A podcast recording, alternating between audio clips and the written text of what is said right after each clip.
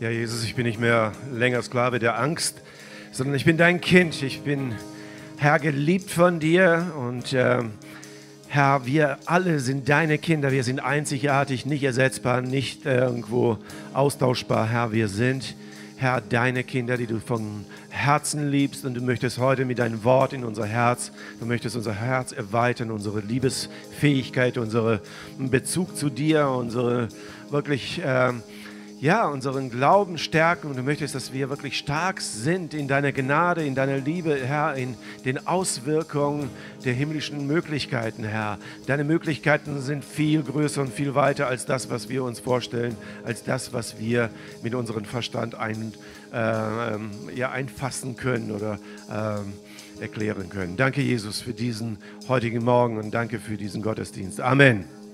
Amen. Ihr dürft euch setzen. Danke für das, das Lobpreisteam. Dieses Lied, das bewegt bei mir so eine Gänsehaut. Das ist richtig genial. Ähm, und das ist wirklich wahr. Wir sind keine Sklaven der Angst. Wir sind Kinder Gottes. Und was für eine Gnade ist das? Ich äh, möchte euch einfach mal heute Morgen, ähm, das habe ich jetzt mal auf die Schnelle, mal rausgesucht, was Wikipedia über Gnade sagt. Das Wort Gnade, hebräisch, äh, kann ich das nicht lesen, hen heißt das, ähm, äh, ist ähnlich wie im Griechischen. Ähm, und zwar die Frage, äh, die sich mir stellt in diesem Zusammenhang, wisst ihr, was Charismatiker sind? Ja? Wer von euch ist ein Charismatiker? Aber so, ja, das heißt eigentlich Gnade, Charisma. Das ist das Wort, was eigentlich da drin steht, Charisma, Charistos. Das heißt eigentlich die Gnade. Also ich lese euch das mal, was Wikipedia so sagt. Ähm, es ist nicht irgendwie nur ein Wort der Begnadigung, also so ein, so, ein, so ein richterlicher Spruch, sondern es ist viel mehr. Also das Wort Gnade, hebräisch hen oder äh, in griechischen äh, charis oder charis, äh, lateinisch gratia oder gratia, ne, also ohne ähm, C, so, äh, drückt eine Beziehungs, ähm, ein Beziehungsgeschehen zu Gott aus. Ähm, die Übersetzung dieses theologischen Begriffs ist bedeutungsreich, denn die äh, hebräischen, griechischen Begriffe können mit den deutschen Wörtern Gefälligkeit, Gnade, Geschenk, Gabe übersetzt werden, aber auch mit Wohlwollen oder Gunst, äh, die die Menschen ähm, gratis entgegen, den Menschen gratis entgegengebracht wird und so weiter. Ich fand das so toll, also einfach mal, Wikipedia kann auch manchmal tolle Sachen äh, erklären. Äh, es ist nicht nur ein Wort, Gnade ist vielfältig. Und wenn ich heute Morgen über die Gnade Gottes, über die, die drei Quellen der Gnade Gottes predige, dann dürfen wir nicht nur über Begnadigung denken, dass wir begnadigt sind und ewiges Leben haben, sondern hier ist viel mehr drin. Hier ist ein volles Paket, ein Segnungspaket Gottes, das uns entgegengebracht wird. Etwas, was sehr wichtig ist für unser ganzes Glaubensleben. Und das möchte ich einfach euch so nahe bringen. Achtet nicht auf mich, sondern achtet auf das Wort Gottes. Das Wort Gottes hat eine Bedeutung, hat einen Tiefgang, hat etwas zu sagen. Und es ist nicht, entschuldigt, es ist nicht immer nur das, was wir lesen. Ich möchte wirklich immer Gott bitten, dass er mich bewahrt, dass ich eine Festlegung mache, dass ich ein Wort nur so verstehe, wie ich es heute verstehe. Weil es, das Wort Gottes ist homogen, ist lebendig. Und das Wort Gottes, das, das es steht auch geschrieben, dass es ein lebendiges Wort Gottes ist. Und es wird sich zwar nicht ändern in seiner Bedeutung, aber es wird dich verändern in seiner Bedeutung. Das, was heute äh, wirklich äh, etwas wichtig ist, das wird auch letztendlich auch für die Zukunft wichtig sein. Aber es ist nicht immer das Gleiche für dich wichtig, heute äh, genauso wie morgen. Das heißt, es ist ein Unterschied. Was heute für mich wichtig ist, habe ich äh, äh, äh, heute für gestern noch nicht für wichtig gehalten, aber es ist heute wichtig. Aber heute kann mir das Wort Gottes Dinge offenbaren, die mir ganz wichtig sind. Und deswegen möchte ich einsteigen, wenn ich über die drei Quellen der Gnade predige, dann möchte ich drei Dinge einfach in den Mittelpunkt kommen. Die erste Quelle der Gnade ist Jesus. Das ist richtig, dass du Amen sagst, aber der Punkt ist einfach, das ist unverrückbar und das muss uns bewusst sein. Niemand kommt zu Gott außer durch Jesus. Und das habe ich äh, auch heute Morgen äh, in dem ersten Gottesdienst vermittelt. Äh, da, der Punkt ist der, dass wir nicht äh, Gottes Gnade, Gottes Gunst, Gottes Zuwendungen nicht empfangen können, wenn wir Jesus nicht in unserem Leben haben. Und das ist so wichtig. Warum? Ähm, weil wir nicht immer die Möglichkeit haben, zu Gott zu kommen. Oh, jetzt kommt er mit Prädestinationslehre. Nein, komme ich nicht. Weil überlegt mal, wie viele Leute sind heute in der Kirche und hören sich das Wort Gottes an? Und wie viele Leute sind nicht in der Kirche und äh, gucken sich oder hören sich irgendwelchen Blödsinn an? Ich würde sagen, dass es mehr von denen gibt. Warum sind sie nicht in der Kirche? Weil es für sie dieser Moment noch nicht äh, weil er dieser Moment für sie noch nicht da war, weil sie niemand davon, darüber informiert hat, weil sie keinen Zugang bekommen haben, von welcher Seite auch immer, ob von ihnen zu dem Glauben oder von dem Glauben zu ihnen. Es war, der Weg war noch nicht offen für sie. Wir mögen es hören oder nicht hören, aber die Tatsache ist halt einfach die Realität. So sieht es aus. Viele Menschen hören das Wort Gottes noch nicht.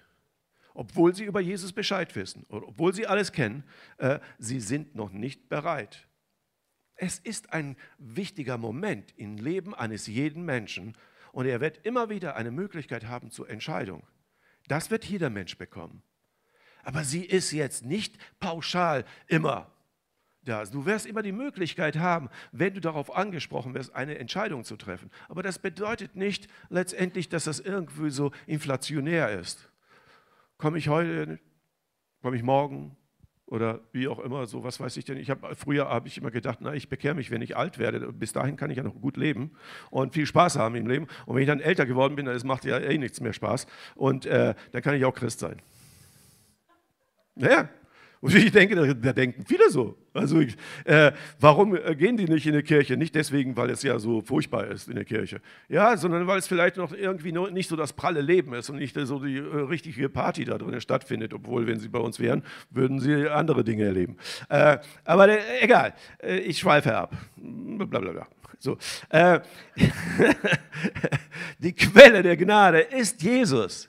Das ist einfach wichtig, dass wir das als Basis nehmen. Ähm, äh, der, ähm, äh, Johannes 1, Vers 17 sagt, äh, dass das Gesetz durch den Mose gekommen ist. Äh, das Gesetz ist durch Mose gekommen, aber die Gnade und die Wahrheit ist durch Jesus Christus gekommen. Und das ist halt letztendlich nur durch ihn gekommen. Also wir, äh, die Gnade hat Gott. Er hat die Gnade, er hat die Zuwendung, er hat die Rettung, er hat das alles. Gott hat das. Aber wir können diese Gnade nicht anzapfen, wenn wir seinen Regeln nach äh, oder wenn wir nicht nach seinen Regeln nehmen. Und seine Regel, die erste Regel ist, willst du meine Gnade, nimm meinen Sohn an. Ob dir das gefällt oder nicht, es ist einfach eine Tatsache. Ich mag sagen, ja Herr, aber weißt du, äh, ich würde lieber an dich glauben, dass mir den Sohn, pff, ach ja, wer braucht es schon? Nein, da sagte er, höre ich dir gar nicht zu. Du bist gar nicht mehr, ich was, irgendwie, keine Ahnung, irgendwas gemurmelt da unten. Ich verstehe das nicht. Er versteht dich nicht. Er kann dich erst dann verstehen, wenn du seinen Sohn in, seinem, in deinem Herzen hast. Das ist Tatsache. So verstehe ich das Neue Testament und so verstehe ich das, sage ich mal, der größte Teil der Christenheit. Das ist der Zugang. Das ist der erste Teil. Der zweite Teil, die Gnade wirkt sich aus, die Qualität, deine Segnungen, die Zuwendung, das Charisma, alles das empfängst du durch die Kirche. Mag dir auch nicht gefallen, ist aber so. Kirche hat seine Bedeutung. Und ich werde noch ein bisschen darauf zurückkommen. Und der dritte Punkt ist, die Gnade ist durch ein bestimmtes äh, Imperativ auch an uns weitergegeben haben, wie beispielsweise Taufe und Abendmahl. Das ist etwas, was Jesus uns hinterlassen hat, ohne Wenn und Aber. Wenn ihr zusammenkommt, dann feiert das Abendmahl miteinander. Das werden wir nächsten Sonntag miteinander machen. Wenn ihr zusammenkommt, dann feiert das Abendmahl. Wenn ihr zum Glauben gekommen seid, dann lasst euch taufen. Punkt. Nicht theologische Auslegung, nicht warum, wieso, weshalb. Steht da nicht. Und ich finde es auch furchtbar, wenn ich das Leuten immer theologisch erklären muss, warum wir uns taufen müssen und so. Warum können wir nicht das Imperativ einfach aufnehmen, dass wir sagen, es ist ein Befehl Jesu? Mach das oder lass es. Wenn du es nicht machst, dann hast du halt auch nicht gehorsam Jesus gegenüber äh, gehandelt. Dann hast du kein, wenn du kein Abendmahl willst, dann hast du nicht gehorsam gegenüber Jesus gehandelt. Wenn du nicht äh, dich taufen lässt, dann hast du nicht gehorsam gegenüber Jesus gehandelt. Dann ist es eben so. Da musst du damit leben. Aber dann kannst du auch damit, äh, ich weiß nicht, ob du damit leben kannst, ob du alle Gnade Gottes empfängst oder nicht. Ich weiß auch nicht, ob es heilsentscheidend ist oder nicht. Es gibt die Theologen, die sagen, ja, das ist heilsentscheidend. Die anderen sagen, es ist nicht heilsentscheidend. Ist mir auch wurscht ob es heilsentscheidend ist. Für mich ist nur entscheidend, dass Jesus gesagt hat, dass ich es machen soll. Also mache ich es. So ist einfach. So, also wer noch nicht getauft ist und nicht eine Glaubenstaufe vollzogen hat, nicht, nicht so ein Babybad, sondern eine Glaubenstaufe, eine Entscheidung für Jesus Christus getroffen hat und die Konsequenz als Gehorsamschritt zu sagen, ich lasse mich taufen äh, und auch nicht einen Führerschein in Abendmahl gekriegt hat, sozusagen, wann ich Abendmahl nehmen darf oder nicht, das ist für mich, also da könnt ihr mich steinigen oder was weiß ich denn machen, was ihr wollt, ihr könnt mich kreuzigen, aber ich sehe das einfach so. In der Bibel steht das, dass wir es tun sollen und da steht keine Altersbegrenzung und es gibt auch keine irgendwelche Erklärungen, theologischen Spitzfindigkeiten oder irgendetwas. Ich weiß nicht, desto älter ich werde, desto einfacher verstehe ich meinen Gott. Früher war ich auch ziemlich kompliziert, also das war ja auch alles, was ich alles erklären musste. Äh, und selber habe ich es selber, glaube ich, nicht mal geglaubt. Oder? Aber weil mir das auch andere erzählt haben, habe ich das, glaube ich, anscheinend auch so doch geglaubt. Äh, wir machen manchmal Festlegungen. Wir legen uns manchmal auch bestimmte Worte fest. Ich habe einen Bibelvers, den ich einfach so äh, momentan ein paar Tage oder ein paar Wochen einfach so bezeichnet finde. Ich habe das auch, stückweise ist auch nicht von mir, äh, aber das hat mich so geflasht. Ich habe eine Predigt gehört und die hat mich richtig erwischt. Und es gibt eine, ein Wort, was ich oft gepredigt habe, was ich aber nie darüber nachgedacht habe, dass es eigentlich nicht wirklich so ist jetzt äh, werde ich euch diesen Vers mal lesen. Äh, und zwar, der steht ähm, in Johannes 15, 1 bis 2. Und da steht, ich bin der wahre Weinstock und mein Vater ist der Weingärtner. Jede Rebe an mir, die nicht Frucht bringt, die nimmt er weg. Und jede, die Frucht bringt, die reinigt er, dass sie mehr Frucht bringt. So, dieser Bibelvers, den habe ich früher so gepredigt. Also, wenn du äh, ein Kind Gottes bist und die Saison hat begonnen, dass Gott mit dir äh, äh, etwas tun möchte, dann musst du Frucht bringen. Und wenn du nicht Frucht gebracht hast, dann wirst du abgeschnitten und weggeschmissen ins Feuer. So, so kann man das verstehen. Und so wird das gelehrt und so wird das gepredigt. Ist aber nicht wahr. Weil es stehen hier zwei Dinge, die entscheidend wichtig sind. Einmal, höchstwahrscheinlich hat derjenige, der das übersetzt hat und diejenigen, die das abgeschrieben haben und von denen einfach das alles übernommen und äh, aus dem Griechischen äh, äh, haben sie halt letztendlich festgestellt, dass dieses Wort eigentlich mehrere Bedeutungen hat. Also äh, es bedeutet nicht alleine, er nimmt es weg und schmeißt es ins Feuer, weil wenn ihr das dann weiterlest, dann wird das halt ins Feuer geworfen und so. Und jetzt kommt nämlich der Moment. Wenn ihr an den verlorenen Sohn denkt, also diejenigen, die diese Geschichte kennen, die kennen also den verlorenen Sohn. Da ist also eine Geschichte, die Jesus erzählt hat. Äh, da sind zwei Söhne und der eine, der Jüngere, sagt: Okay, Vater, ich habe keinen Bock mehr hier auf dem Land zu arbeiten. Also äh, zahl mir mein ähm, äh, ähm, ganzes äh, Erbe aus und ich werde gehen. Und er kriegt das Erbe und er geht und verprasst das und irgendwann ist er so tief gesunken, dass er mit dem Schwein gegessen hat. Und jetzt hat er sich überlegt: Oh, es wäre eigentlich viel besser, wenn ich wieder zurückgehen würde zu meinem Vater und als ein Angestellter zu arbeiten, denn die Angestellten leben besser als ich. So. Und vielleicht finde ich Gnade bei meinem Vater und der wird mir dann äh, die Möglichkeit geben, dort zu äh, arbeiten. So, er geht auf dem Weg, geht zu seinem Vater und das kenne ich aus meiner Kindheit und Heike hat das auch in ihrem äh, Podcast erwähnt und ich habe das auch schon darüber gepredigt. Mein Großvater war so. Der hat äh, immer Ausschau gehalten nach seinen Söhnen und, äh, und er hat mich damit infiziert so wenn ich mit ihm zusammen bin und ein Wochenende war und dann hat er nur gewartet, ja, vielleicht kommen meine Söhne und meine Töchter. Oder meine Tochter, meine Mutter war das. Also eine andere Tochter hat mit ihm gelebt. So, und die zwei Söhne hatte er und dann hat er nur Ausschau gehalten, ob sie kommen. Und von Weitem kannst du schon über einen Kilometer sehen, äh, war ja ziemlich überschaubares Land, also du konntest sehen, ob ein Auto vor der Tür steht oder nicht. Und wenn ein Auto davor stand, dann hat er sich riesig gefreut. Und ich habe das von ihm so übernommen. Ich habe mich auch gefreut, aber ich hatte ja nichts davon, weil wenn mein Onkel da ist oder sowas, da habe ich ja jetzt, war auch nicht abendfüllend jetzt. Ne? Aber für meinen Opa war das toll. Und ich habe bei meinem Opa gelebt und wenn Opa was toll findet, findet, finde ich es auch toll. So, einfach so. Aber der Punkt ist so, jetzt steht dieser Vater in der Bibel und hält Ausschau und er sieht seinen Sohn, wie er kommt. Und was macht er? Er läuft auf ihn zu, nimmt ihn in den Arm und diese ganze Geschichte wird so aufgebaut, dass er ihn äh, waschen lässt und ihn wieder in seinen Familienkreis einnimmt, in diesen engen äh, Bereich, das heißt in diese äh, ähm, ähm, Gemeinschaft äh, der Familie. Und er ist wieder der Sohn, der Ältere ist genervt, und sagt, ja, der verprasst alles und jetzt kommt er wieder und für ihn wird gefeiert und äh, Ochsen geschlachtet und all so solche Sachen, äh, große Party, aber der Vater ist halt einfach so, der liebt seinen Sohn. Jetzt kommt diese Geschichte, die ich euch jetzt gelesen habe und nochmal zur Erinnerung.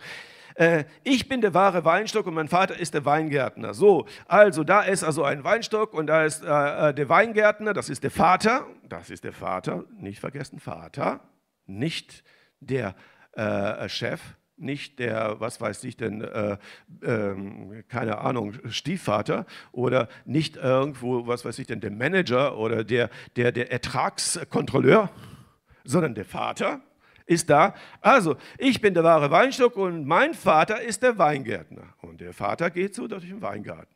Und äh, wir sind an, äh, an Jesus dran, so sozusagen als seine Kinder. Und jede Rebe, die an mir nicht Frucht bringt, die nimmt er weg. Er reißt sie ab, er schneidet sie ab und schmeißt sie ins Feuer. Und jetzt frage ich euch, was für ein Vater würde das tun? Welcher Vater würde sagen, okay, du hast eine gute Saison gehabt, du hast aber keine Frucht gebracht, also ab, zap, zap und ab ins Feuer, taugst nichts. Also so ein Vater, auf so einen kann ich verzichten, oder?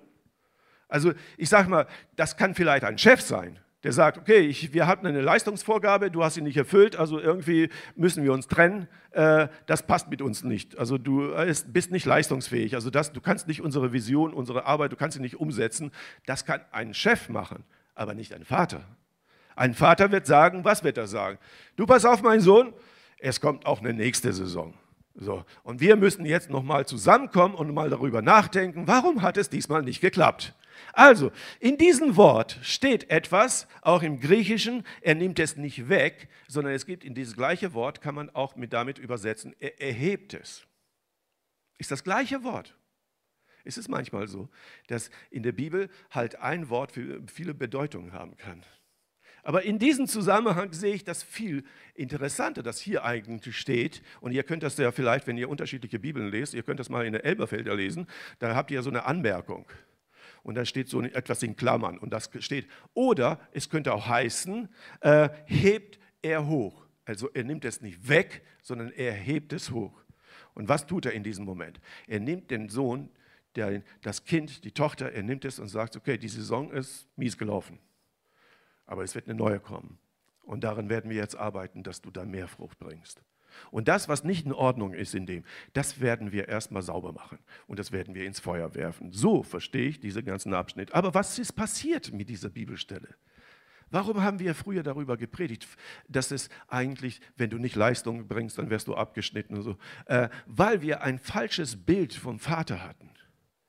Wir haben uns mehr darauf bezogen, du musst Leistung bringen als Christ, du musst dieses oder jenes bringen. Und das hat mich geknechtet in meinem ganzen Glaubensleben. Das hat mich ganz schön fertig gemacht, weil ich musste immer irgendwo, meine, vor meiner Familie, vor meinen hochheiligen, was weiß ich denn, Pastoren, ich bin ja schon dritte Generation Pastor. So, da musste ich immer Schritt halten, da musste ich immer mitmachen. Dein Christ darf dies nicht und Christ darf jenes nicht, ich darf das nicht, ich darf mich nicht so verhalten, ich darf das nicht sagen, ich darf nicht, ich darf nicht mit den Leuten spielen, Kindern spielen, ich darf nicht das gucken im Kino, äh, alles das, ich darf nicht trinken, ich darf nicht rauchen, okay, äh, das ist auch nicht besonders toll, aber, äh, äh, aber okay, ich durfte das alles nicht. Es war immer alles sanktioniert. Wo ist die Freiheit? Wo ist die väterliche Beziehung? Wo ist die Liebe? Und hier, diese Liebe, deswegen, warum baue ich das so auf? Die Gnade hat Gott und er ist der Vater. Willst du Gottes Liebe erfahren? Willst du Gottes Gnade erfahren? Willst du Gottes Zuwendung erfahren? Dann musst du zu ihm. Dann musst du zu diesem Vater hingehen. Willst du von ihm, äh, äh, äh, sage ich mal, gestärkt werden? Willst du von ihm für die neue Saison zubereitet werden, dass du wirklich äh, äh, erfolgreich lebst und erfolgreich handelst? Es geht ja um den Erfolg nicht, damit er dich, damit er es feiert. Oh, jetzt habe ich wieder großen Ertrag, sondern er feiert das mit dir gemeinsam. Wir haben einen großen Ertrag genommen und wir feiern das. Und wenn Gott sich freut über dich, was meinst du, was passiert? Dann wirst du nicht neben ihm verhungern sondern er wird dich übermaße versorgen. Er, wird es, er liebt es, dich zu versorgen. Er liebt es, dich zu erfreuen. Das ist so wie Kinder, wenn, sie ihr, den, äh, wenn Eltern ihren Kindern Geschenke machen. Dann ist diese, dieser Moment für die Eltern, wenn sie das Geschenk aufmachen, werden sie sich freuen oder nicht? Und dann machen sie das Geschenk und sagen, boah, ich dachte, ich hätte eine Playstation gekriegt. Oder so. Äh, ist natürlich öde. Oder Brio-Eisenbahn, ganz böse. Also das ist so für Kinder, die mit Holzspielzeug spielen. Spielt kein Mensch. ich weiß, meine Kinder haben damit gespielt. Ne? Wir haben ja äh, äh, immer sehr darauf geachtet, dass sie äh, auch äh, gutes Spielzeug haben, ne? nicht nur äh, irgendwelche Sachen, die sie ablenken. Aber am liebsten hatten sie die, die sie sich gewünscht haben. So, was weiß ich denn, irgendwelche elektronischen Sachen und so. Oder bei meiner Johanna war das dann ja, sie will die Original-Barbie-Puppe, nicht irgendeine Kopie-Barbie-Puppe. Oder was weiß ich, was sowas zum Schminken. Schminkzeug ohne Ende, alles angemalt. Äh, alle Barbie-Puppen, was weiß ich denn, äh, frisiert, Haare abgeschnitten und äh, total zerzaust, manchmal auch Kopf ab. Aber okay. Äh, Kinder freuen sich darüber, über Geschenke. Was meint ihr? Wie es bei Jesus ist und wie es bei Gott ist. Er freut sich, wenn er euch Gutes tun kann. Das Erste ist, du kommst nur zu der Quelle der Gnade Gottes, zu der Freude Gottes, wenn du Jesus in deinem Leben hast. Der zweite Punkt ist, und das ist äh, definitiv wichtig, das heißt einfach nochmal zurück zum ersten Punkt, äh, um ganz klar zu sagen. Wie funktioniert das? Also, du kannst nicht Gottes Gnade empfangen, wenn du nicht eine Entscheidung für Jesus Christus äh, getroffen hast. Du musst Jesus Christus in dein Leben aufnehmen. Das nennt, nennen wir Christen Bekehrung. Und in dem Moment, wo du das getan hast, geschieht etwas, du wirst erneuert, du wirst wiedergeboren. Und in diesem Moment ist in deinem Herzen Gottes Zugang. Da kannst du zu Gott und Gott kann zu dir. Vorher nicht. Zweitens, du kannst Leistung bringen, wie du willst. Du kannst Kirche spielen, wie du willst. Du kannst machen, was du willst. Du kannst eine soziales, äh, soziale Einrichtung brauchen. Du kannst ein guter Mensch sein. Du kannst ein toller Mensch sein. Du kannst, was weiß ich denn alles machen. Aber du wirst nicht die Gnade Gottes bekommen, wenn du nicht an Jesus äh, dich feststellst. In äh, Psalm ähm, 127, äh, 1 und 2, da steht äh, ein ähm, Wallfahrtslied von äh, Salomo. Und dann steht da, wenn der Herr nicht das Haus baut, so, arbeitet umsonst, so arbeiten umsonst die da bauen. Wenn der Herr nicht die Stadt behütet, so äh, wacht der Wächter umsonst. Es ist umsonst, dass ihr früh aufsteht und hernach lange sitzt und esst und, Brot, äh, und euch um Brot sorgt. Denn äh, seine Freude gibt er es den, die, äh, äh, nochmal, den, äh, seine Freunden gibt er es im Schlaf. Er gibt es uns im Schlaf. Es ist nicht so, dass wir, dass wir in diesem Zusammenhang irgendwo Leistung bringen. Also es geht hier darum, also dieser dritte Punkt ist, du kannst arbeiten, wie du willst für Gott. Du kannst dich anstrengen, Frucht zu bringen. Du kannst deine Saison, was weiß ich, so einsetzen. Wenn du es nicht äh, für Gott tust, wenn Gott nicht in deinem Herzen ist, wenn du die Liebe Gottes nicht hast, wenn du nicht in deine Beziehung stehst, wenn du nicht mit Gott in Beziehung stehst, ist das umsonst. Du kannst dich bemühen, wie du willst. Du wirst dein Brot mit sehr viel Mühe essen. Du kannst Tag und Nacht arbeiten. Wenn du kannst ein Haus bauen, du kannst alles Mögliche machen, du kannst, äh, äh, was weiß ich, denn, soziale Dienste einführen. Es wird nichts helfen. Du wirst Gott damit nicht beeindrucken. Es ist nicht die Leistung, die ihn beeindruckt. Der zweite Punkt ist einfach, Quelle der Gnade ist die Kirche. Die Kirche ist für die Frauen vielleicht einfach mal, mal deutlich, äh, äh, äh weil Frauen manchmal sagen, ja, ähm, ich glaube, oder viele meinen das oder sowas, dass, dass, dass die Bibel sehr, sehr, sehr, sehr mannlastig ist. Und, und dass die Frau so wenig da drin vorkommt, dass sie irgendwo so den Wert nicht erfahren. Ich werde also allen Männern jetzt noch ein bisschen Zacken aus der Krone brechen und äh, euch deutlich machen, welche Bedeutung eigentlich Frau in der Bibel hat. Äh, die äh, Kirche ist ja eigentlich, heißt ja nicht der Kirche, oder? Sondern die Kirche. Was ist das? Ist feminin, ne? So, äh, die Braut Jesu ist eigentlich die Kirche. Also welche Bedeutung hat sozusagen die Kirche? Als Jesus am Kreuz gestorben ist und er in die Seite gestochen worden ist. Und außerdem wisst ihr, warum das in der Seite steht? Als äh, Adam und Eva geschaffen worden sind. Da war zuerst Adam und dann wurde Eva geschaffen. Und dann äh, sind wir meistens, setzen wir darauf äh, oder täuschen uns, dass wir denken, er ist aus der Rippe Adams geschaffen. Äh, sie ist aus der Rippe Adams geschaffen. Aber eigentlich steht das gar nicht. Eigentlich steht es aus der Seite. Die Frau ist aus der Seite Adams. So, als Jesus am Kreuz war und äh, dieser Wächter da mit seinem äh, Speer war und er, er äh, Jesus in die Seite gestochen hat, was lief aus? Bitte? Und? Und wo gibt es noch Wasser und Blut? Bei der Geburt. Was ist geboren? Die Kirche. Die Kirche ist in dem Moment geboren, als Jesus gesagt hat, es ist vollbracht. In diesem Moment ist die Kirche, nicht der Kirche geboren, sondern die Kirche geboren. Und das ist ein Zeichen dafür, es ist eine Geburt. Die Kirche wurde, vorher war die Kirche nicht.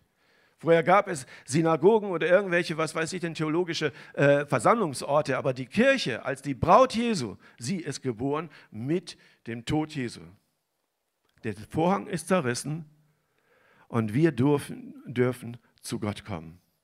Die Frau hat eine große Bedeutung in, in, in, in der Bibel. Und äh, damit, möchte sie uns, äh, damit möchte die Bibel uns nur zeigen, wie wertvoll die Kirche ist. In der Kirche wärst du wie eine Frau, äh, wenn sie gut von ihrem Mann behandelt wird, äh, mit allen Dingen gesegnet. Du kriegst deinen Schmuck und du kriegst deine Schminke und du kriegst deine tollen Schuhe und du kriegst hübsche Kleider und du wirst geliebt und du wirst auf Händen getragen und das wünschen sich alle Frauen.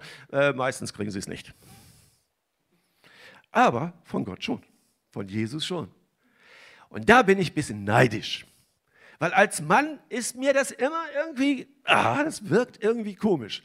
Ich muss jetzt Schwester Malisik heißen. Weil ich bin ja die Braut Jesu. Das ist für einen Mann kompliziert. Ihr werdet es nicht glauben, Mitte der 90er, äh, das ist so, so, so, so ein bisschen kleiner Exkurs. Bis Mitte der 90er war es eigentlich in den Kirchen oft so, dass in vielen Kirchen sehr äh, ähm, autoritär gepredigt worden ist. Also da war der Pastor das Oberhaupt und dann kam lange gar nichts und dann kam erstmal das Fußvolk. So. Das war Gesetz. Und du musstest sehr autoritär sein und du musstest ein Vorbild sein. Und was passierte in dieser Zeit? Warum war das denn auch letztendlich so äh, äh, schwierig in den Gemeinden? Die Gemeinde hat sich natürlich dem unterstellt und hat auch gesagt, ja, unser Pastor, und das ist er, der hat gesagt so und so und das wird dann gemacht. Aber das Problem war, dass viel gelogen wurde. Also du hattest keine Beziehung zum Pastor, da war eine Distanz aufgebaut, du hattest eigentlich gar keinen Kontakt mit ihm und so. Du hast gedacht, der lebt sein heiliges Leben da zu Hause und so, aber zu Hause lief eigentlich ganz anders. Äh, die Kinder haben nichts gemacht, das was, was der Pastor wollte. Die Frau hat nicht gemacht, das was der Pastor wollte. Keiner hat was gemacht, was der Pastor wollte. Aber es durfte niemand hören und wissen. Also man hat sich ausgegrenzt und sozusagen, ich will keinen Besuch, ich will niemanden bei mir, aber wenn ich irgendwo hingehe, mache ich einen ganz frommen und so, ja, liebe Schwester, lieber Bruder, du musst das so und so machen. Nach den 90er, Mitte der 90er, fing sich das an zu wandeln. Und es befreite sozusagen Gemeinde. Es gab Erweckungsbewegungen, Toronto könnt ihr übernehmen oder Pensacola oder was weiß ich denn. Es gab eine Liebesbezeugung Gottes. Der Geist Gottes wurde auf einmal wesentlich wichtiger als letztendlich der Pastor.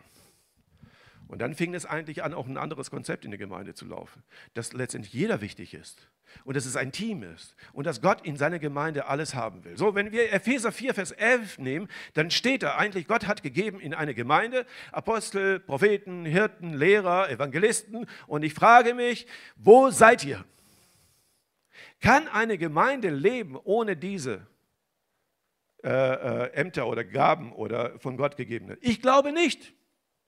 Und deswegen sage ich mir, okay, ich sehe mich als Pastor. Vielleicht nicht unbedingt so, äh, so wie ihr ihn gerne hättet, aber ist halt so. Aber ich, was, ich, was ich glaube, dieses Wort sagt uns, Epheser 4, Vers 11 macht uns eins deutlich, dass die Kirche, sie braucht den Dienst damit die Gemeinde zugerüstet, damit die Heiligen zugerüstet wird, damit seine Braut zugerüstet wird, damit die Gnade Gottes jeder empfängt, damit wir erfüllt sind mit der Fülle Gottes, damit unser Glaube gestärkt ist, damit wir alles schöpfen können, ausschöpfen können, was Gott uns zur Verfügung stellt. Wenn wir das nicht tun, dann schränken wir Gottes äh, Liebe ein. Wenn das nicht in der Gemeinde gibt, ich bin da ganz hart in den Dingen. Ich sage nicht, wo sind sie? Lasst uns beten, dass sie kommen. Nein, frag dich selber, vielleicht bin ich es. Vielleicht bin ich derjenige, der heute ein Apostel sein soll oder ein Evangelist oder ein Lehrer, ein Hirte, egal was. Frag dich selber. Denn es kann nicht angehen, dass eine Gemeinde nur einen Pastor hat und wir uns damit begnügen. Das reicht nicht. Stellt euch mal vor, es gibt ja sieben oder neun Gaben, die in äh, äh, äh, 1. Korinther 11 aufgelistet sind. So, und dann guckt ihr euch diese Gaben an. Und ihr wisst, also da gibt es die Gabe der Heilung und die Gabe der äh, Erkenntnis von Bö Gut und Böse und was weiß ich. Und dann gibt es die Gabe der Weisheit. Und was ist mit den Leuten, die keine Weisheit haben? Was haben sie? Was sind sie? Was ist Leute, die keinen Verstand haben? Gibt es das? Ne, hier nicht. Also seid ihr alle begabt mit Weisheit. Warum nicht? Denn diejenigen, die keine Weisheit besitzen und nicht verstehen, also nach meiner Vorstellung, ich sage das mal ganz auch so für die, euch zu Hause, wo ihr seid, egal. Ich sage das einfach mal ganz blöd.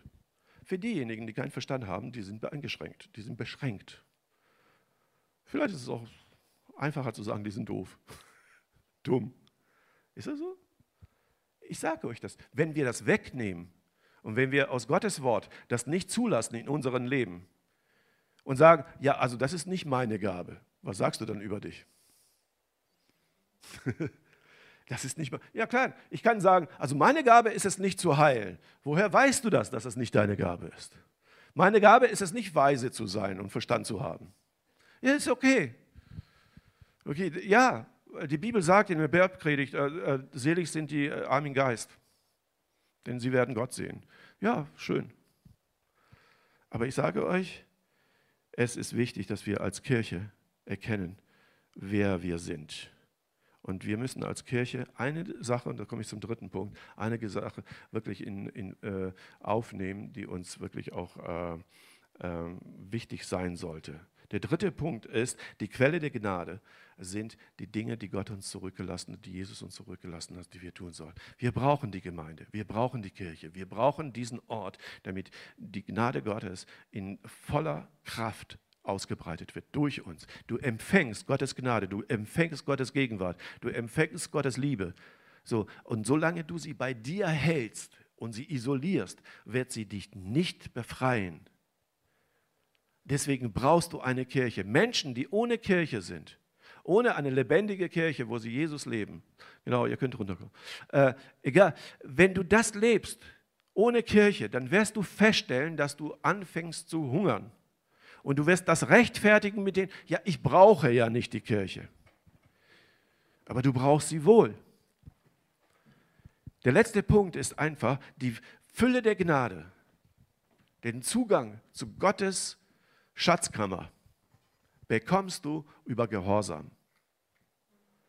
Und der Gehorsam an Gott ist nicht ein Gehorsam an einen strengen, autoritären, herrischen Vater sondern einen Vater, der dich liebt, der dich vom Herzen liebt und der möchte, dass du die Schatzkammer plünderst, seine Schatzkammer, denn es gehört dir. Es gehört dir alles, was er hat. Es gehört ihm. Von wem hat der Vater in der Geschichte vom verlorenen Sohn, habt ihr euch mal darüber Gedanken gemacht, aus was für ein Kapital hat er seinen Sohn wieder äh, äh, die Klamotten gekauft und das alles angezogen. Weil es sind ja nur zwei Söhne. Das heißt, nach dem Tod des Vaters übernehmen die zwei Söhne. Der Ältere kriegt den meiste, der Jüngere eigentlich weniger, weil der muss den Hof erhalten. Das heißt, er hat das vor dem Älteren. Natürlich ist der Ältere dann auch genervt und sagt, ja, jetzt kommt er und du gibst ihm das. Der Punkt ist aber der, dass uns gar nichts gehört. Es gehört alles dem Vater. Und er kann sich das leisten, zu sagen, hey, Du bist zu, zu, mir gekommen und ich möchte, dass du weißt, dass du mein geliebtes Kind bist. Ich bin nicht da, um dich äh, deine Leistung abzufragen und von dir zu erwarten, dass du dann nur äh, in deine Saison immer nur viel Frucht bringst und wenn du das nicht bringst, zapp ab und ab ins Feuer, bringt nichts. Nein, sondern ich möchte, dass dich reinigen. Ich möchte, dass du fruchtbar bist, weil ich möchte, dass du meine Schätze, die ich habe, genießen kannst. Und der dritte Punkt ist halt einfach, hey, die Taufe und das Abendmahl sind das Grundgesetz der Beziehung zu Jesus. Es ist nicht, du kannst dich nicht alleine taufen, sondern es zeigt immer ein Beziehungsbild. Du wirst auch nicht alleine Abendmahl zu dir nehmen. Also du kannst ja nicht alleine dich in eine Badewanne setzen und sagen, oh, ich werde jetzt getauft. So, jetzt bin ich ja mal getauft. Nee, du bist nur ja, nass. Aber nicht mehr. Du kannst auch nicht das Abendmahl zu abends hinsetzen oder so. Ich werde jetzt mit mir selber mal Abendmahl feiern und so und dann stelle ich mir dann ein Wein und äh, ein Brot hin und vielleicht sagst du dir, ja, also zu dem Wein und Brot könnte auch ein bisschen Wurst dazu kommen, äh, so, weil es ja ein bisschen trocken mit mir alleine oder so. Das machst du nicht. Du musst Gesellschaft haben, du musst Leute mit dir haben, mit denen du es teilst. Und das ist eigentlich das Bild, was Gottes Gnade anbetrifft. Gott möchte mit dir sein Reich teilen. Er teilt mit dir sein Leben.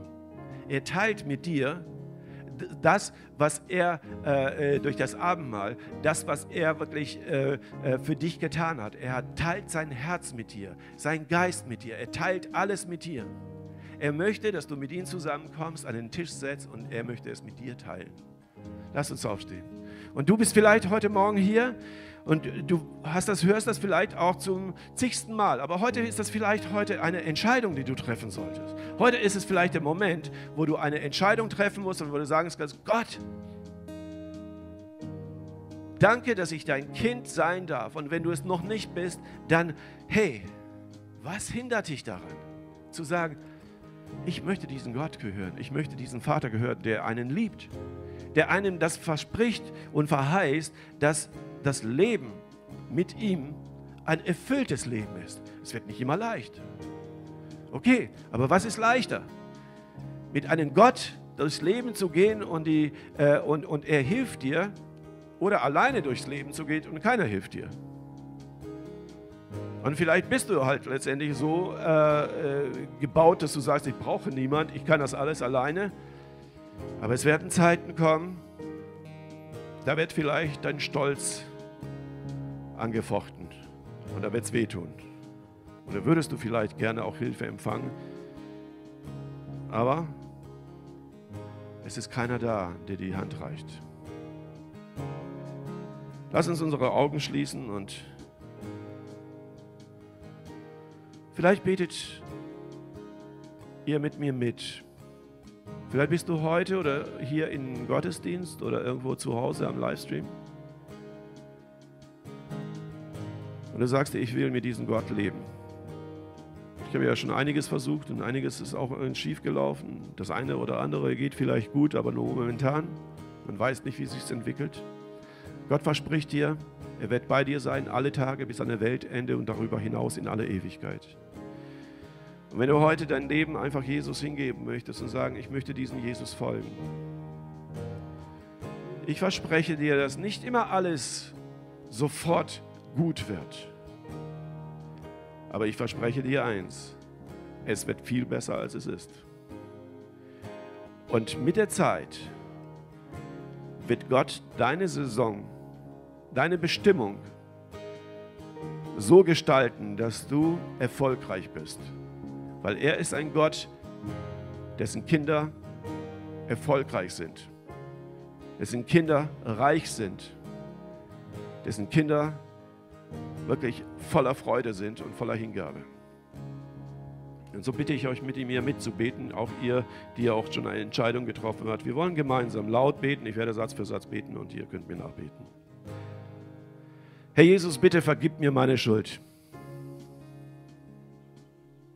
Ich glaube, dass du für mich gestorben bist und dass du meine Sünde ans Kreuz nahmst.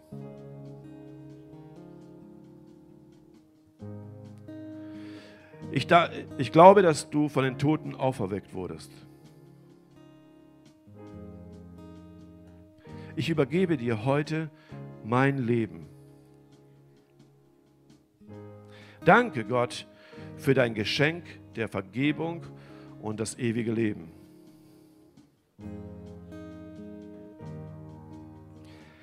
Danke, dass du mich liebst und annimmst, so wie ich bin. Bitte hilf mir, für dich zu leben. In Jesu Namen. Amen. Danke, Jesus. Amen. Vater im Himmel, ich danke dir einfach für diese Zeit und ich bete, Herr, dass jeder, der dieses Gebet gebetet hat, zum ersten Mal, Herr, dass er die Segnungen, die, den Zugang zu der Quelle der, der Segnungen, der, der Gnade empfängt. Es ist eine, ein, eine Quelle der, äh, der Liebe, eine Quelle der, der Begabungen, eine Quelle der Herrlichkeit. Es ist eine Quelle, Herr, die wir brauchen, die wir, aus, denen wir, aus der wir wirklich, Herr, unsere Kraft schöpfen können, aus der wir unsere Freude schöpfen.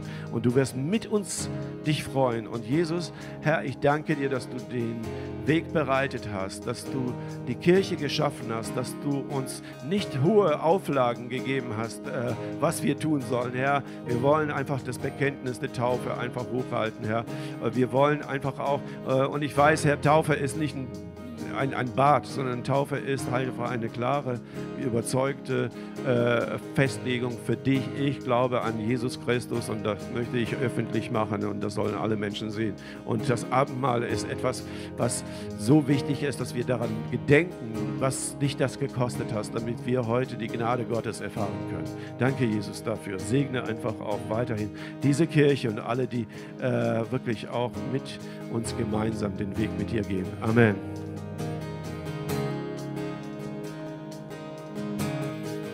Vater unser im Himmel, geheiligt werde dein Name, dein Reich komme, dein Wille geschehe, wie im Himmel so auf Erden. Unser tägliches Brot gib uns heute, vergib uns unsere Schuld, wie auch wir vergeben unseren Schuldigern führ uns nicht in Versuchung. Erlöse uns von dem Bösen, denn dein ist das Reich und die Kraft und die Herrlichkeit in Ewigkeit. Denn dein ist das Reich und die Kraft und die Herrlichkeit in Ewigkeit. Oh, dein geschehe wie im Himmel, so auf Erden. Dein Reich komme, dein Wille geschehe. Amen.